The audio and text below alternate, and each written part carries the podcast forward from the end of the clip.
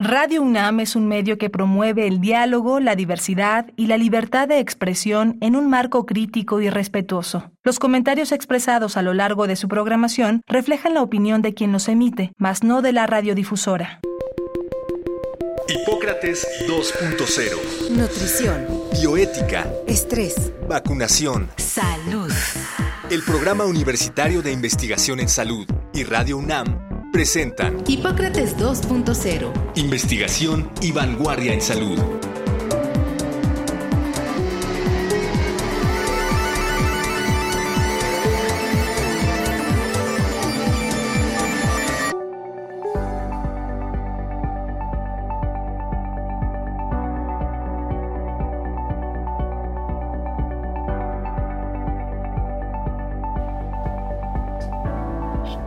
Hola, ¿qué tal?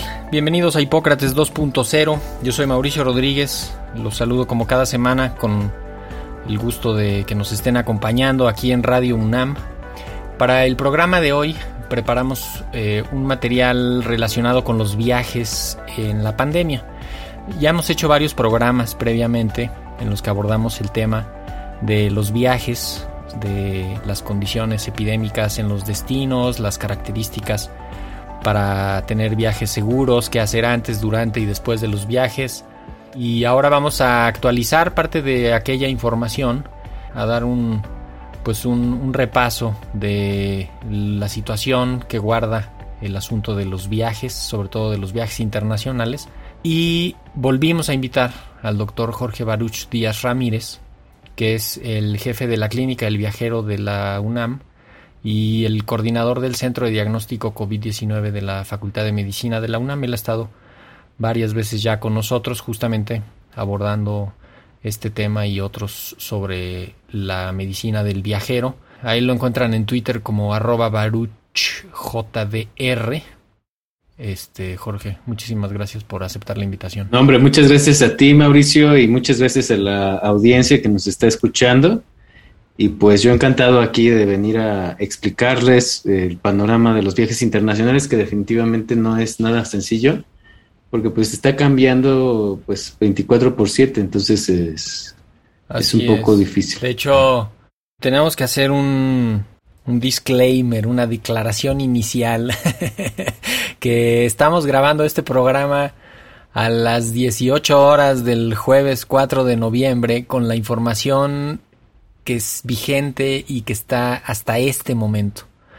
está cambiando tanto el asunto de los viajes que probablemente entre que terminamos de grabar esto el día de hoy y que se transmite el día martes 9 de noviembre, seguramente algo pudo haber cambiado, así que no vayan a pensar que estamos fuera de foco, sino más bien fue producto de esa última actualización. Así que dicho lo anterior, ¿por qué no nos ayudas con un, una especie de repaso general o, a situarnos en dónde estamos en, en cuanto a viajes? Se oye, ya se oyen más aviones, ya se está reactivando los viajes. ¿Cómo, cómo lo ven ustedes y qué perspectivas hay? Pues definitivamente los viajes se están recuperando más rápidamente los viajes de tipo doméstico, de interno, pues, eh, gracias a, la vacunación. La vacunación es un acelerador para aumentar la confianza de los viajeros y así poder eh, reactivar los turismos y los destinos internacionales de manera inmediata. Desafortunadamente, pues sabes que menos del 1% de las vacunas se ha distribuido en los países en vías de desarrollo, en economías de vías de desarrollo. Pues prácticamente el 99% de las, de las vacunas se han aplicado en países eh, bien desarrollados, economías que prácticamente abarcan todo el hemisferio norte. Entonces, pues definitivamente la reactivación no va a ser para, no va a ser para todos. Va a haber inequidades muy importantes y vamos a ver cómo se comienzan a reactivar aquellos destinos con un mayor poder adquisitivo para poder dar, brindar una cobertura mayor a su población general con respecto a aquellos que no, pues apenas están vacunando incluso el personal esencial, ¿no? De salud. Que es como, como un círculo vicioso porque hay muchos países que todavía no tienen acceso suficiente a vacunas, todavía no avanza la vacunación, y los otros, los que ya vacunaron mucho, están poniendo muchas restricciones para la entrada Entonces no pueden entrar si no están las personas vacunadas eh, y, específicamente con algunas vacunas en particular. Entonces eso va a hacer que se frene también la movilidad de esas personas hacia esos destinos y eso va pues también a traer ahí una, una inequidad y, hasta cierto punto es un asunto de, de justicia, no sé, de justicia internacional o que, ¿cómo le, cómo le podemos llamar a eso? Sí, pues justicia social básicamente al no abordar las necesidades eh, dependiendo de pues de las necesidades reales, sino de las eh, del poder adquisitivo. Pero pues estamos hablando, por ejemplo, que los destinos que permanecen con una parálisis muy importante siguen siendo, por ejemplo, África con, y Asia Pacífico. Asia Pacífico lo lidera con un menos 69% de parálisis con respecto al 2019. Eh, África con un menos 61%. Eh, el Asia Meridional con un 65%, por ejemplo. Y ya luego este, tenemos la región de Europa eh, con un menos 50%. Tenemos la región de Norteamérica y Latinoamérica, que son las que se están recuperando más rápido, que son eh, Latinoamérica menos 39% y Norteamérica menos 30% con respecto al 2019, la movilidad internacional. Y pues esta, esto nos está dando un panorama en donde pues prácticamente toda la región de las Américas se está recuperando de manera eh, acelerada por dos factores. Uno es la vacunación, el acceso a las vacunas con respecto a la región de Norteamérica. Pero el otro gran eh, dato relevante es este, qué tan tolerantes son las sociedades para tolerar el riesgo, por así decirlo. Entonces, se ha visto que las, las sociedades con una mayor proporción de jóvenes tienden a ser más tolerantes al riesgo de COVID con respecto a las, a las naciones con una mayor proporción de adultos mayores. ¿Por qué? Pues porque obviamente sabemos que las complicaciones y la mortalidad se eleva conforme avanzan las décadas de la vida y a la inversa conforme son más jóvenes las sociedades. Entonces pudiera ser este también un factor que esté ayudando a la reactivación más más acelerada de estas naciones con una población de más proporción de jóvenes que tienen mucho mayor tolerancia al riesgo. Podríamos poner en una especie de tabla los requisitos básicos que le están pidiendo a los mexicanos para viajar, supongo que a los principales destinos que son Estados Unidos, Canadá, España, Reino Unido. Yo creo que aquí lo más eh, relevante es lo que está sucediendo con Estados Unidos, ¿no? Básicamente, a partir del 8 de noviembre cambiaron las políticas los requerimientos para ingresar a las fronteras sanitarias de Estados Unidos. Y básicamente aquí cambiaron a favor de pues, la Unión Europea prácticamente y de todo el mundo, pero no tan favorablemente este, con respecto a los mexicanos que quieren ingresar. Cualquiera podrá ingresar siempre y cuando esté vacunado. ¿Vacunado con qué vacunas? Pues con las que reconozca la FDA o que reconozca la Organización Mundial de la Salud. Pero no solamente eso, o sea, también tenemos, vamos a tener varias poblaciones de diferentes viajeros. Tenemos las poblaciones de viajeros con esquemas incompletos que apenas están iniciando. Em, y tenemos aquellos eh, viajeros o que acaban de terminar su, de completar su esquema, pero no cumplen las dos semanas que requieren para garantizar la máxima inmunidad después de la segunda ah, dosis. Exacto, la indicación es dos semanas después de la segunda dosis. Exactamente. Eh, tenemos, y tenemos a los viajeros que sí, que sí cumplen con este requisito de, las vacunas reconocidas por la FDA, la OMS, eh, y que sí ya tienen más de dos semanas de haberse aplicado o completado el esquema de vacunación. Para el caso de las dosis únicas, pues también son dos semanas después de haberse aplicado la dosis única. Entonces, este, pues para aquellas personas, por ejemplo, que están planeando viajar a Estados Unidos, pues sabemos que, por ejemplo, las dosis de Moderna, Pfizer, eh, Johnson, AstraZeneca, Sinopharm, Sinovac, son las que están reconocidas eh, y entonces son las que se pueden utilizar para ingresar a este país. Eh, si tenemos completo nuestro esquema de vacunación y más de dos semanas de haberlo completado, pues nada más tendremos que, aparte de eso, cumplir con este requisito que ya se ha pedido que es una prueba rápida, una prueba rápida de antígenos, una prueba de PCR, en un periodo no mayor a tres días antes del abordaje. ¿No? Entonces es como tiempo máximo, porque muchas personas se confunden y piensan que son tres días antes de abordar, pero no, es un periodo de tiempo que va desde una hora antes de abordar para una prueba rápida de antígeno hasta máximo 72 horas antes de abordar, ¿no? Que son tres días. Entonces ese periodo tenemos para, para, para hacernos la, la prueba rápida de PCR. Vacunado y además con Exactamente, vacunado y además con estas pruebas. Y tenemos aquellas poblaciones que no completaron su esquema de vacunación o lo han completado o ya lo completaron, pero no pasan dos semanas todavía. Los 14 días. En ellos sí van a poder viajar, por ejemplo, si ya recibieron su primera dosis de Pfizer y quieren movilizarse a Estados Unidos, pueden presentar eh, su comprobante de la primera dosis, pero también tendrán que presentar una prueba rápida de antígenos o prueba de PCR. Aquí el periodo de vigencia cambia. En lugar de ser tres, este periodo de cero horas antes de abordar hasta tres, tres, tres días antes de abordar, el periodo son máximo 24 horas. O sea, un, máximo un día antes de abordar tienen que hacerse la prueba PCR o la prueba rápida de antígenos para poder ingresar a Estados Unidos, ¿no? Entonces, esta, esta, esta regulación pues eh, nos facilita un poco más la vida a algunos mexicanos porque pues algunos están completando apenas sus esquemas. Bueno, tenemos también estas opciones de la vacunación heteróloga que la conocemos como mix and match. Podemos combinar cualquier esquema de dos dosis, pero con las vacunas, con cualquiera de las vacunas autorizadas por la por los CDC. Si no cumplo esto, no entro a Estados Unidos, punto. Exacto. Hay algunas excepciones a la regla para viajes esenciales, pero están claramente identificados en el, en el documento técnico y va a funcionar básicamente como hasta ahora lo ha, lo ha, hecho, o sea, van a requerir las pruebas de PCR de antígenos y van a poder ingresar si demuestran eh, que su viaje es esencial. E, esta es la primera fase que va a durar de aquí a finales de este año 2021. Y la segunda fase de implementación de esta orden presidencial de Estados Unidos es más estricta y entonces ya tanto los viajes de tipo esencial como los demás viajes van a tener que cumplir con toda la normatividad como pues la hemos venido platicando. Esto está en la página de la embajada de los Estados Unidos en México, está en la página de los CDC donde dice requisitos para viajar, ¿no? O sea, como que esta información está disponible, fácilmente accesible en realidad a la gente que, que lo necesita.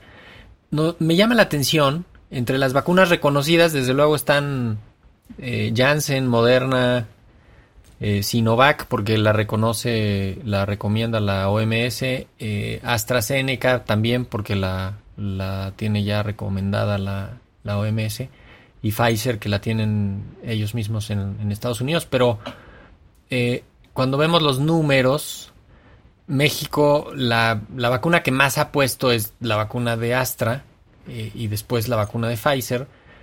Y pudiera haber alrededor de ¿qué será? 7 millones de personas, casi, casi 8 millones de personas que recibieron el esquema de Sputnik para finales de año. Y, no sé, alrededor de 11 millones de personas que recibieron el esquema de Cancino que no pueden entrar a Estados Unidos. Sí, bueno, este es un problema eh, pues que nos ponen un dilema, en un dilema, es un problema internacional de requerimientos, pero yo creo que aquí hay que ponerlo en contexto. Nosotros estamos viviendo en una, en una situación de crisis sanitaria y como tal, pues ahorita la prioridad número uno de todos los países y de nosotros como individuos es, vacunarse para eh, pues evitar la muerte por COVID o las complicaciones por COVID o incluso si nos da COVID evitar que leve o asintomático evitar que se presenten las complicaciones a largo plazo, ¿no? El, long COVID como se le conoce. Entonces, eh, esa es la prioridad número uno, Mauricio. Eh, y yo creo que no nos debemos de confundir.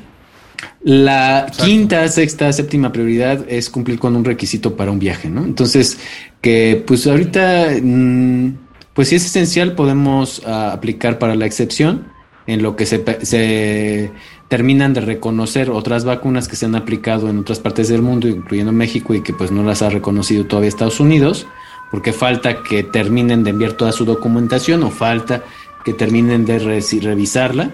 Pero pues no nos desesperemos, también eh, si la autoridad eh, sanitaria de nuestro país no ha recomendado una combinación de dosis, pues no tendremos por qué estar tomando esta decisión de manera individual, como lo ha apuntado bastante bien la Organización Mundial de la Salud.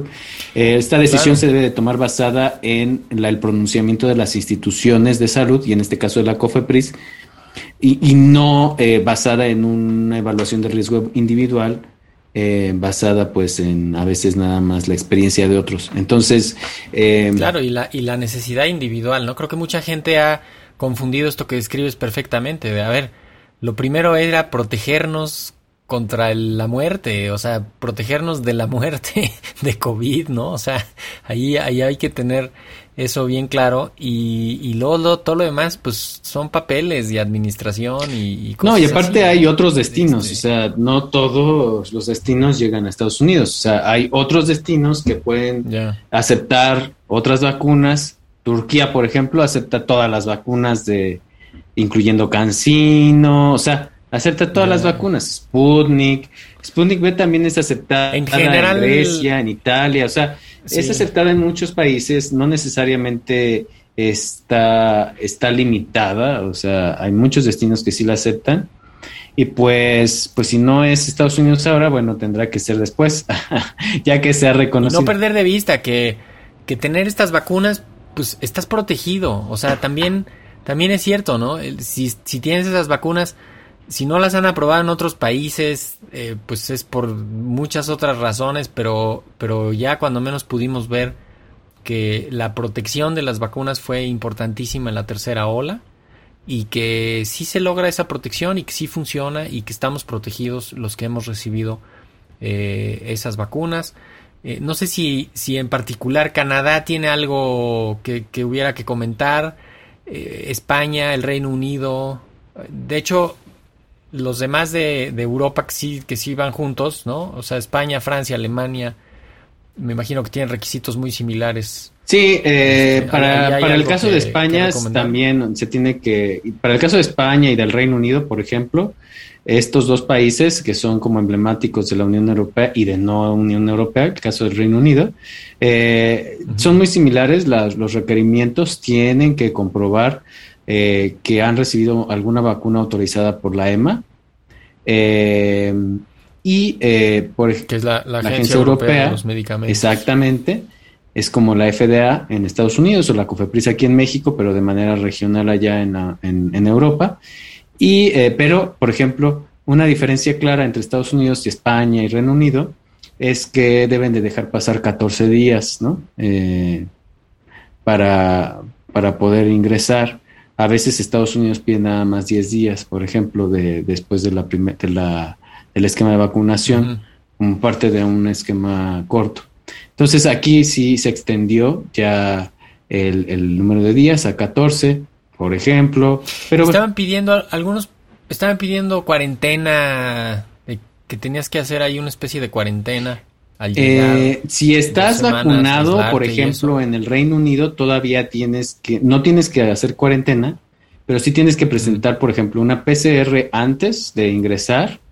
Eh, tienes que hacerte una PCR en el aeropuerto de ingreso, al ingreso, Tres días después, otra, tienes que regresar a hacerte otra prueba al aeropuerto. Y este. Y en algunos casos, por ejemplo, que tengan esquemas incompletos o que tengan un certificado de, de, mm, alta médica, por ejemplo, aquellos que se enfermaron, tienen que regresar unas este, siete días después, otra vez hacerse otra PCR al aeropuerto. Entonces, este tipo de, de detalles son los que deben de estar muy al pendiente, porque pues esto eh, pues si no los cumplen, hay incluso multas ya establecidas en los protocolos eh, y bueno, pueden ser sujetos a deportación. En el caso eh, de España no es tan riguroso. Ah, esto nada más con la vacuna o con un certificado de alta médica, en el caso de aquellas personas que hayan dado positivo en los últimos 180 días a, COVID o, 90 días, depende de, la regulación, a veces cambia. Entonces, pueden ingresar sin, sin, problema. Eh, y este tipo de países como España los están utilizando como puerta de entrada, estancia 10 días ahí en, la, en España, y, luego ya pueden internarse a, por ejemplo, el Reino Unido, o ya pueden internarse a otros destinos eh, en donde sí son un poco más exigentes. Ya, en China, de hecho he visto algunos periodistas que están yendo a hacer trabajos allá y, y de entrada te quedas, no sé, 10 o 14 días en un hotel. Y ahí te quedas 10 días hasta que te dejan salir, ¿no? Una cosa así súper estricta en algunas regiones. No sé si eso es en todos lados.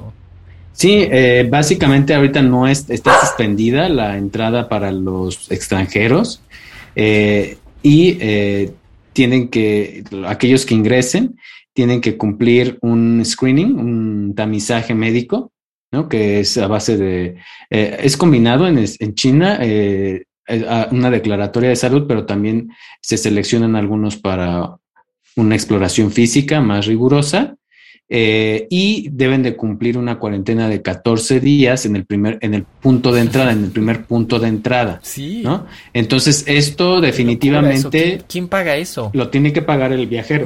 Eh, incluso también, por ejemplo, el Reino Unido, si uno no tiene la, la vacunación completa y no ha permanecido 10 días en algún país de la Unión Europea, entonces tiene que cumplir esta cuarentena también de 10 días en algún país, algún hotel asignado por la autoridad y tiene que cubrir, los pasan a, un, a una área específica, especializada en el aeropuerto, incluso antes de, salir de migración, para que cubran los gastos de los 14 días con, un pago, eh, prepago, por así decirlo, eh, o por adelantado, y si no lo cumplen, pues los deportan, o sea, de regreso a la casa. Entonces sí es muy importante. Qué locura pues muchas restricciones, muchos cambios. Recuérdanos, Jorge, los servicios de la clínica del viajero de la UNAM, dónde están, qué, qué, qué le recomiendas a la gente para, para antes de un viaje, con cuánto tiempo prepararse, dónde buscar información. Yo les recomendaría también que se fijen no nada más en las vacunas de COVID, porque no es el único requerimiento. Por ejemplo, algunos países en América Central o en América del Sur o en África subsahariana solicitan vacunas contra fiebre amarilla como obligatorias para poder ingresar, no nada más de COVID, sino también de fiebre amarilla. Ahorita el lote de fiebre amarilla que había vigente en México, en todo el país, eh, caducó el 31 de octubre.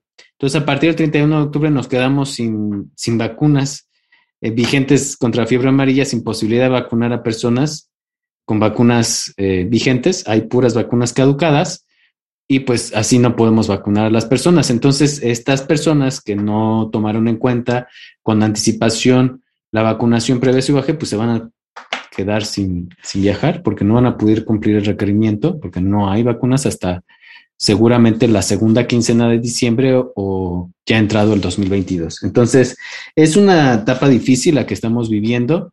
Yo recomendaría estar eh, de tres a cuatro semanas antes de un viaje consultando eh, toda la información relativa a, los requerimientos sanitarios. Sí recomendaría contactar a la clínica del viajero, a los WhatsApp institucionales que tiene, en el sitio web los pueden encontrar, que es clínica de viajero.unam.mx, porque ahí eh, está todo un equipo especializado. Tenemos tres WhatsApp institucionales el de backup, que desde lunes a viernes, de 9 a 7 de la noche, el de la recepción de la terminal 2, que trabaja como las unidades de toma de muestras de la terminal 1, de 4 de la mañana a 7 y media de la noche, todos los días, de lunes a domingo. Y tenemos el, WhatsApp institucional del CEPE, de la nueva sede de la Clínica del Viajero que está en Ciudad Universitaria, eh, que trabaja de 9 de la mañana a 3 de la tarde. Entonces ahí nosotros les podemos dar orientación, apoyo, ahí se toman muestras de PCR, de antígenos, se emiten resultados. Entonces acérquense a esta institución, gran institución, nuestra máxima casa de estudios. Obviamente tienen un costo porque pues no, no tenemos... Sí, una, cuota Exactamente, no, no contamos con presupuesto asignado por la universidad, generamos ingresos y está abierto a todo público, ¿eh? Eso también es importante, está, está abierto a todo público, no solo es comunidad universitaria. Tienen esta certificación para poder emitir resultados válidos, ¿no? Para los viajes. No todos los laboratorios tienen esta, esta capacidad. De hecho, si van a planear algún viaje, cerciórense de que el lugar donde se van a hacer la prueba está reconocido por la autoridad norteamericana, por la aerolínea, porque no todos los laboratorios están con tienen validez oficial para eso. Exactamente. Sí, entonces yo creo que eh, la recomendación número uno es preguntar a la clínica del viajero a través de este WhatsApp.